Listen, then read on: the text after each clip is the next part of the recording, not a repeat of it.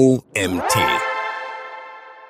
Internationales SEO, die Checkliste für internationale Websites. Ein Artikel von Markus Hövener. International, das klingt nach Multimilliardenkonzern mit Präsenzen in 50 Ländern. In der Praxis muss das aber gar nicht so sein. Wer auf seiner Website Inhalte für mehr als ein Land oder mehr als einer Sprache anbietet, muss schon über einige SEO-Aspekte nachdenken, um das auch optimal umzusetzen. In dieser internationalen SEO-Checkliste geht es um die acht wichtigsten SEO-Basics, die Website-BetreiberInnen kennen müssen. Was ist internationales SEO? Internationales SEO bezieht sich auf die Optimierung einer Webseite für Suchmaschinen, um ein globales Publikum zu erreichen. Es geht darum, eine Website so zu gestalten, dass sie für NutzerInnen aus verschiedenen Ländern und Kulturen ansprechend ist und von ihnen leicht gefunden werden kann. Wieso ist internationales SEO für Unternehmen wichtig? Unternehmen, die internationale Präsenz anstreben, müssen ihre Website optimieren, um in den verschiedenen Ländern und Regionen, in denen sie tätig sind, besser gefunden zu werden. Internationales SEO kann Unternehmen dabei helfen, ihre Sichtbarkeit in den Suchmaschinen zu erhöhen, was letztendlich zu mehr Traffic und Umsatz führt. SEO-Checkliste für internationale Websites.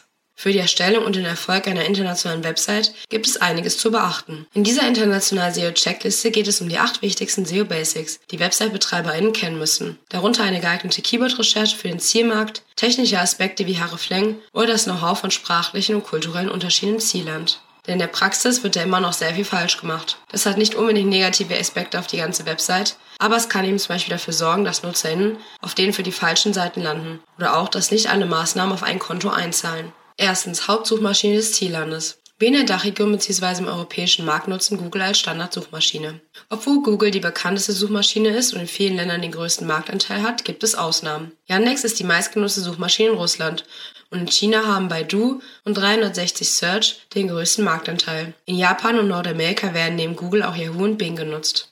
Letztlich solltest du darauf achten, in welchen Ländern dein Produkt oder deine Dienstleistung verkauft wird und gegebenenfalls auch andere Suchmaschinen genau unter die Lupe nehmen. Insbesondere wo Bing mit der Bing AI nochmal eine kleine Konkurrenz für Google darstellt. Zweitens Domain-Strategie. Websites werden von Google und Co. auch anhand ihrer externen Verlinkungen bewertet. Wenn du aber für jedes Land, in dem dein Unternehmen aktiv ist, eine eigene Domain aufbaust, wird das mit der Verlinkung oft zum Problem. Also eine .de für Deutschland, eine .at für Österreich und eine .fr für Frankreich klingt erstmal nach einer guten Idee, weil man ja mit länderspezifischen Domains optimal auf das jeweilige Land abzielt. Aber in der Regel scheitert es an den Backlinks. Vor allem dann, wenn man in einem bestimmten Land nur geringe Aktivitäten zeigt. Dann wird man oft feststellen, dass vor allem die Domain des Stammlandes sehr gut verlinkt ist, während zum Beispiel die .ru-Domain nur drei Backlinks aufweist weil man halt in Russland zwar grundsätzlich Produkte anbietet, aber keine PR betreibt und auch nicht auf Fachmessen ausstellt. Wichtig ist also die korrekte Domainstrategie.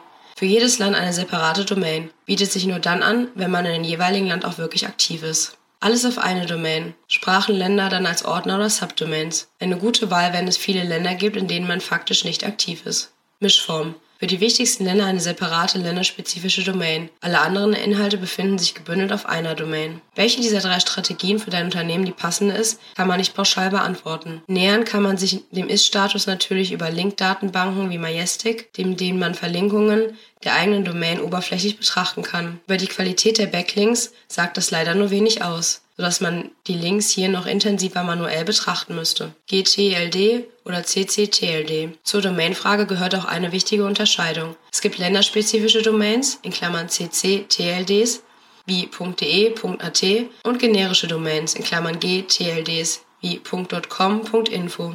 Grundsätzlich gilt eine unglaubliche banale Regel. Eine länderspezifische Domain ist ideal für ein bestimmtes Land. Generische Domains sind perfekt, um dort Inhalte für mehrere Länder oder Sprachen unterzubringen.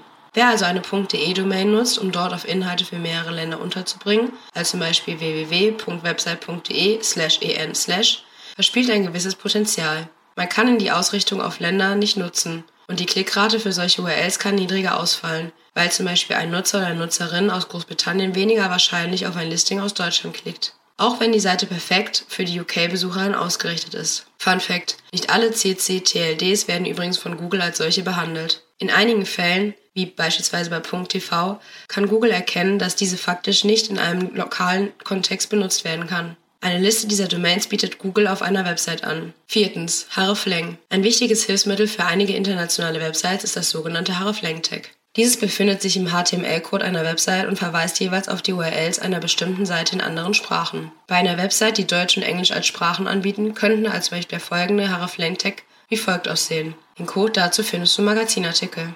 Das Hreflang-Tag funktioniert immer nur pro Seite. Es muss aber auch nicht zwangsweise in allen Seiten oder Typen der Website enthalten sein. In allen Versionen einer Seite müssen sich dieselben Tags befinden. In der deutschen Seite A befinden sich also nicht die Hreflang-Verweise auf die englische Seite B, sondern auch der Verweis auf A selbst. Die im Hreflang-Tag genannten URLs müssen natürlich für Suchmaschinen erreichbar sein. Kein No-Index, nicht per robots.txt gesperrt, sollten einen HTTP-Code 200 liefern und dem jeweiligen Canonical Tag entsprechen. Weitere Informationen und wichtige Tools rund um Hreflang finden sich im Hreflang FAQ von Bluefusion oder auch im Buch Internationales SEO. Tipp 2. Hreflang-Codes sind oft fehlerhaft. Es empfiehlt sich daher, diese unbedingt durchzutesten. Die wahrscheinlich beste Idee und zugleich kostenlose, dafür ist das Tool hreflang.org. Fünftens. Interne Verlinkung. Wenn man unterschiedliche Sprachen und Länderversionen auf einer Website eingebunden hat, muss man auch noch prüfen, ob diese auch intern verlinkt werden. Manchmal werden zum Beispiel JavaScript-Funktionen genutzt, um Nutzer und NutzerInnen eine Auswahl an Ländern und Sprachen anzubieten. Ob Crawler allerdings wirklich echte Links vorfinden, um die internationalen Inhalte auch gut erfassen zu können, zeigt nur der Blick in den HTML-Code. Am Beispiel von www.cargobull.com zeigt sich, dass in jeder Seite der Website Links auf alle Länder- und Sprachstartseiten befinden. Eine gute Voraussetzung dafür, dass die Crawler auch effizient an allen Inhalten gelangen. Sechstens IP Redirects. Grundsätzlich klingt es nach einer guten Idee. Wenn ich Inhalte für UK anbiete und jemand mit einer IP aus UK auf meine Website kommt, leite ich ihn am besten direkt auf die UK-Inhalte. Das ist gut gemeint, aber oftmals nicht gut gemacht. Es stellt sich nämlich die Frage, wie man den Google behandelt, denn auch Google greift von einer bestimmten IP auf die Website zu. Nicht selten passiert es daher, dass man auf diesem Weg große Teile seiner Inhalte aus dem Index befördert, wenn man nicht über SEO nachdenkt. Keyword-Recherche für das Zielland bzw. Zielgruppe. Die Verwendung von lokalen Keywords kann dazu beitragen, dass die Website in den jeweiligen Zielmärkten besser gefunden wird. Es ist wichtig, hierbei auch auf die korrekte Übersetzung der Keywords zu achten. Unternehmen sollten sich auf lokale Keywords konzentrieren, um sicherzustellen, dass ihre Inhalte für die Zielgruppe relevant sind. Dies kann dazu beitragen, dass die Website besser in den Suchmaschinen rankt und mehr Traffic auf die Website bringt. Es ist wichtig, eine umfassende Keyword-Recherche durchzuführen, um herauszufinden, wonach potenzielle Kunden in verschiedenen Ländern suchen. Dabei ist vor allem die Schreibweise entscheidend. Das beste Beispiel ist der Vergleich von amerikanischen versus britisch Englisch. Hier kann es gravierende Unterschiede geben. Pommes frites heißt im britischen Englisch Chips, im amerikanischen Englisch jedoch French Fries. Achtens Lokalisierung der Inhalte.